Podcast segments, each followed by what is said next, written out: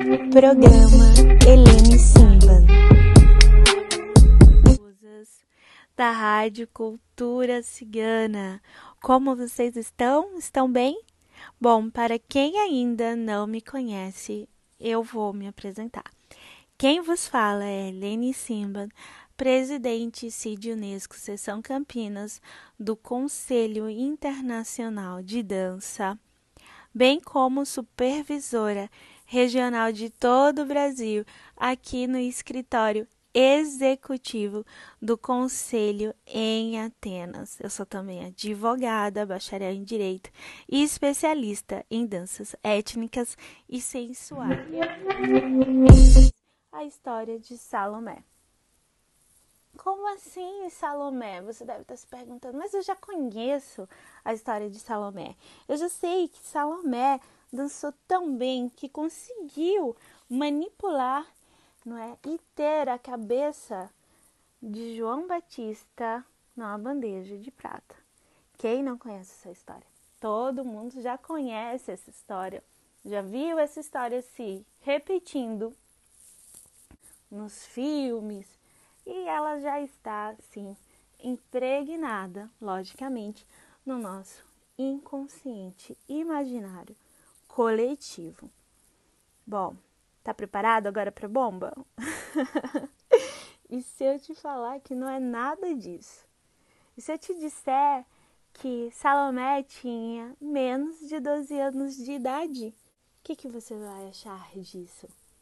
Fala para mim depois como é que uma menina com menos de 12 anos de idade pode ter conseguido dançar dessa forma?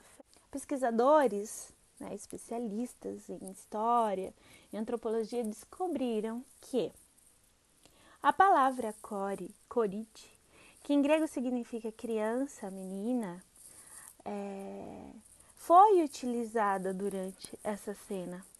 Portanto, provavelmente quem estava dançando não era uma mulher, porque se fosse uma mulher, eles teriam escrito o nome de mulher. Ele inconsciente imaginário que fez com que as mulheres renegassem essa dança e tivessem sim até muito pouco tempo atrás problemas em fazer a dança do ventre por achar sim que era uma dança que provocava grandes, vamos se dizer, vamos se dizer, atritos ou desastres, várias outras finalidades, como, por exemplo, a terapia, aumentar a baixa autoestima, mulheres em tratamento de doenças, em tratamento de câncer fazem a dança do ventre e se sentem melhor, mulheres que já passaram por algum tipo de doença grave e que agora estão voltando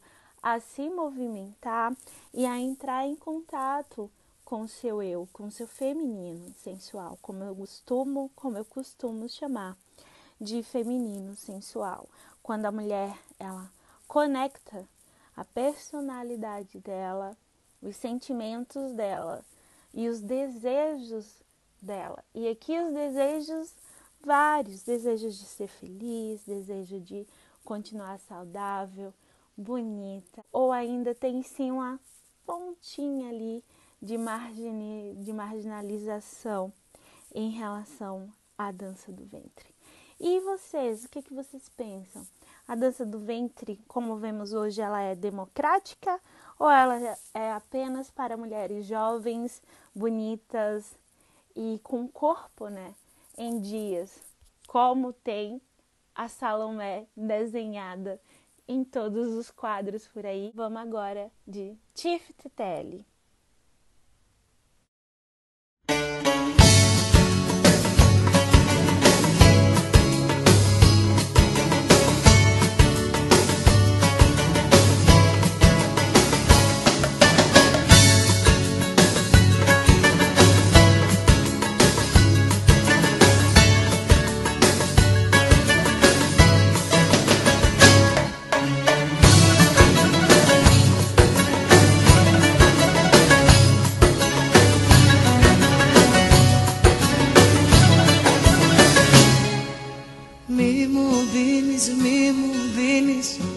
Άλλο από το ποτήρι σου να πιω. Με μεθάς και τα έχω χάσει. Με τον ίδιο μου τον εαυτό. Όταν τον κοιτάζω Όταν τον κοιτάζω Μαργαρίτες να μαδάει Κι ολοκίνες να ρωτάει Μ' αγαπάει, δεν μ' αγαπάει. Κι αν για μένα ναι πονάει Μ' αγαπάει, δεν μ' αγαπάει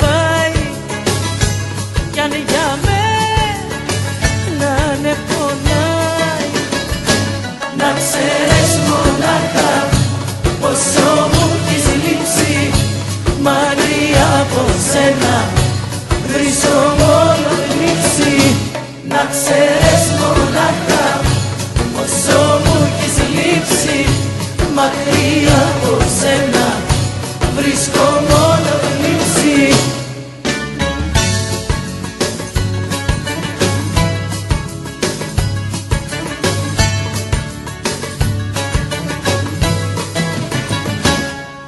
Μη με βάζεις, μη με βάζεις Για χατήρι σου να τρελαθώ Με έχεις κάνει να απορρίσω Με τον ίδιο μου τον εαυτό. Όταν τον κοιτάζω Όταν τον κοιτάζω Μαργαρίτες να μαδάει Κι ολοκίνες να ρωτάει. Μ' αγαπάει, δεν μ' αγαπάει Κι αν για μένα ξενυχτάει Μ' αγαπάει, δεν μ' αγαπάει. Κι αν για μένα ναι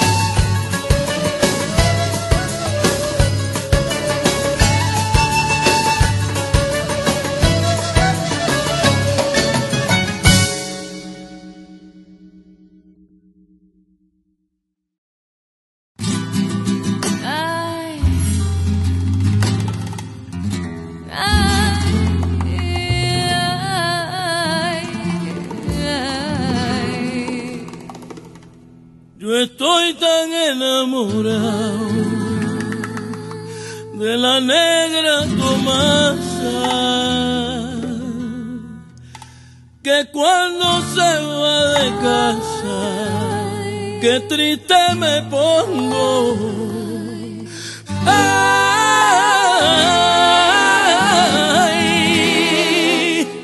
esa negra